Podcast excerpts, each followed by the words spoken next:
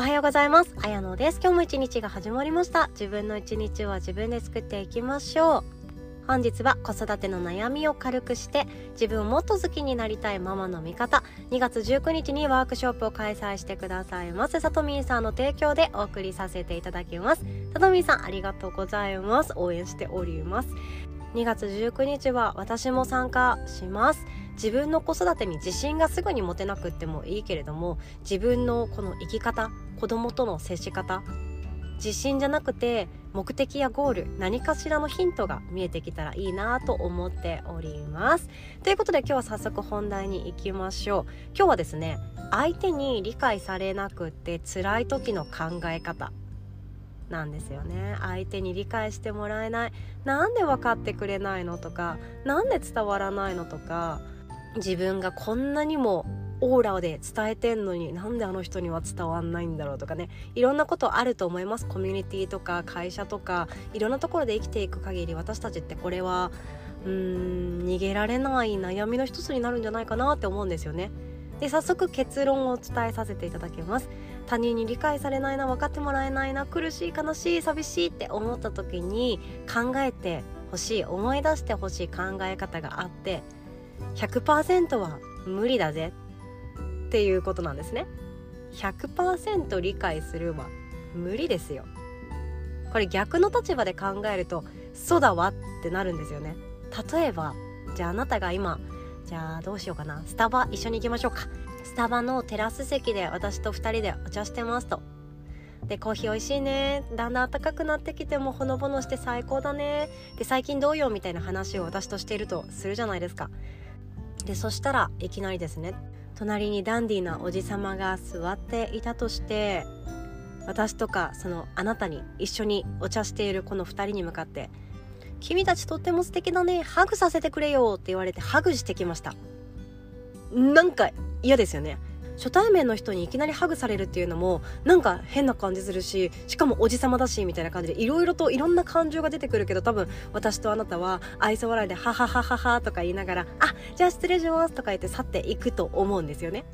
でもこの時どうです？めっちゃ正直不快じゃないですか。いきなり拒否権もなくハグされてえ何なのよって多分なると思うんですよね。でこれって相手のこと全く理解できないですよね。この人何やってんだろう何がしたかったんだろうとか。なんならその人がどうしてこんなことやったかってなんか多分考えても分かんないと思うんですよね。考えても分かんないからいやもう気持ち悪かったよね。もうどっか行こうっていう風に終わらせて考えないっていう選択をすると思うんですよ。ほとんどの場合こうなんですよ。あこの人はこうなんだ。じゃあやめよう考えることと。かこの人ってあこういう面があるんだ。あじゃあ私とは違う。もう距離を置こう。そんな感じかなって思います。私自身もできた人間じゃないから実際こんなことってよくあるんですよ。あこの人の言い方無理だわとかなんでオンラインのセミナーなのにこんな喋り方するのとかいろいろあるんですよね。前の職場の人間関係でもそうでお願いの仕方とかもいろいろやり方があるじゃないですか。私は一番下っ端の時期が多かったからどうしてどうしても雑用って回ってくるんですよ。でもその雑用の振り方もなんかやり方っていろいろあるじゃないですか。あんたこれしかできないでしょやっといてね。みたいな感じなのかいや忙しいの分かるけどこれお願いねっていうのか全然違いますよね。でもなんでそんな言葉投げつけてくんのってなると自分は理解し合えない人間だって初めから思ってると思うんですよ。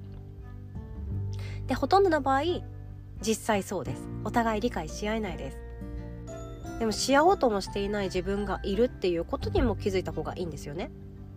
でさっきの話で言うといきなりハグをする。会って間もない人とハグをする。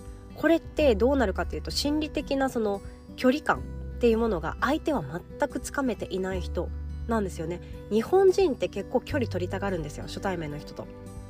でそれって関係があるからこそあカフェだったら隣に座ってもいいよねとか肩がぶつかるくらいの距離でソファに座ってもいいよねとかなると思うんですけど初めだったら大体多分1メートルとか2メートル離れないと不安になる人めっちゃ多いそうなんですよ。初対面ってね。なので初めって大体の場合はそのセミナーの感覚講義の感覚先生と生徒のあの距離感がめちゃくちゃ心地いいっていうふうに言われていてそこからもっとお互いが知りたいなとかお互いがちょっとプライベートで特別な関係になるよねって思ったらカフェとかの隣り合わせの席居酒屋とかのカウンターのあの距離感になっていってでもっともっと親しくなりたいって思ったらお部屋の中にあるソファーで肩を寄せ合う関係。っていう距離感になっていくのでさっきのあのおじさま、あ、架空のおじさまですよ。架空のおじさまがやっている行為は初対面なのにいきなりその親密感の距離ですよねハグって。親密感の距離になってきたから受ける側としては理解ができないんですよ。なんだこの人めちゃくちゃ嫌だ。気持ち悪い。拒否拒否。みたいな感じの感情だけが出てきて相手のことを知ろうとはしない。ってことなんですよ。でこれだけでもう多分ダメな人は受け付けないと思うんですよね。自分がそうやってされる側だったらもう考えたくないって思いません？嫌だな無理だな。この人と話しても無理だな。そんな感情が出てくるかもしれないですよね。逆の立場だったらどうでしょう？こんなことやってるけど相手に理解されない。嫌な顔された。こんな風に自分を持ってるけど相手が全然理解してくれない。こんな気持ちを伝えたんだけど相手は分かろうともしてくれない。むしろなんだか距離を取られてる気がする。これってお互い様なんですよ。自分自身も相手を理解しようとしていない気持ちそういうタイミングがあるんですよね。これって仕方がないなで終わらせたくはないんだけれども自分自身だって他人のこと他人の人生正直そんなに興味ない人の方が多いと思うんですよ。満員電車の中で揺られていてたまたま隣のつり革を握っている人の人生めちゃくちゃ気になるっていう瞬間ほとんどないじゃないですか。自分と関わった人との関係とか人生っていうのは気になると思うし一緒にどうにかやっていこうねってなると思うんですけど道をすれ違っただけの人の人生もあんまり気にならないんですよね。しかも理解しようなんて思わないじゃないですか。相手がどんなことで苦しんできたか。相手がどんなことで悲しんできたか相手はどんな傷を持っていてどんな人が苦手でっていうのってあんまり気にならないというか興味を持っていないんですよね。なので理解をされないっていうのはお互い様です。自分自身も実は理解をしようとしていないっていうことが多くあります。理解をしたり学ぶこと知ることで大きく変わることもあるとは思うんですけどもそれのチャンスを自分たちも逃してしまっている瞬間って意外と多くあるなって最近気づかされるんですよね。じゃあさっきのおじさまの話にまた戻っちゃうとじゃあおじさまが「その君たち可愛いね」って言ってハグしてきたけどあのおじさまがじゃあ実は何か障害を持っていたら精神的な障害を持っていて自分と他人との距離感があまりわからないとかそういうものを持っていたとしたら話は別ですよね。気持ち悪いとかやだやめてっていうことじゃなくなっていきますよね。あとこのおじさまがアメリカとかラテン系あの欧米系の人種で本当距離感がもうほんと近い。でしかもこんなことなかなかないありえないでしょうけど仕事でずっとあのディズニーランドの何かキャラクターの中に入っていた人。だったらもうハグなんてね日常茶飯事ですよね。っていうようなねこととかもあるかもしれなくって相手のことがちょっとわかるだけで私たちって感情が変わるんですよ。でも理解できない。初めから理解できない。あの人は無理だ。あの人とはもう距離を置こう。って思った瞬間私たちはもう無理になっちゃいます。だからもういいや。理解しないでおこうっていう決断になってしまうんですよね。で今日伝えたいのは理解されなくって悲しい時の考え方っていうことなんですけどもう答えはこれです。逆の立場に立ってみましょう。自分だって理解したくない人いません？理解できない人いません？分かろうとしてあげてないなっていう人いません？こういう人と出会うのは仕方がないです。割合的に決まっているそうでその2対6対2の割合って言ったりもするんですけど仕方がないんですよ。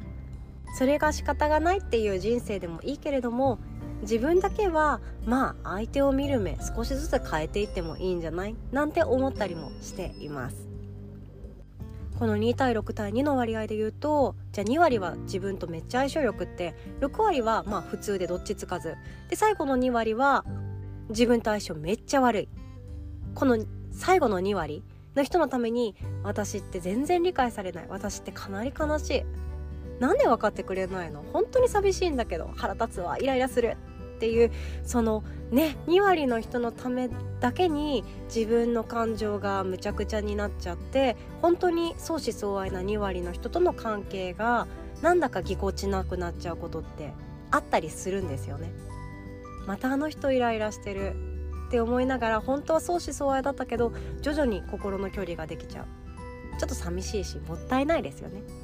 これを救うのはやっぱりニュートラル平常心かななんても思ったりします。ということでまたニュートラルのお話をシェアさせてください今日はこんなお話でございました。最後までお聞きくださりいつも本当にありがとうございます。そして2月もですね個人を応援するワークショップ続々開催させていただいております。